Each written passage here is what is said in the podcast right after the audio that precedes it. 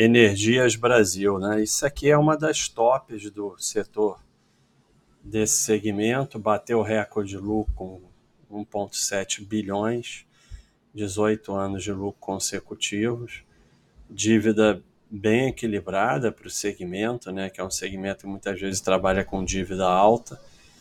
Então, assim, junto com a Ed e com a Equatorial, são as toppers do segmento, né?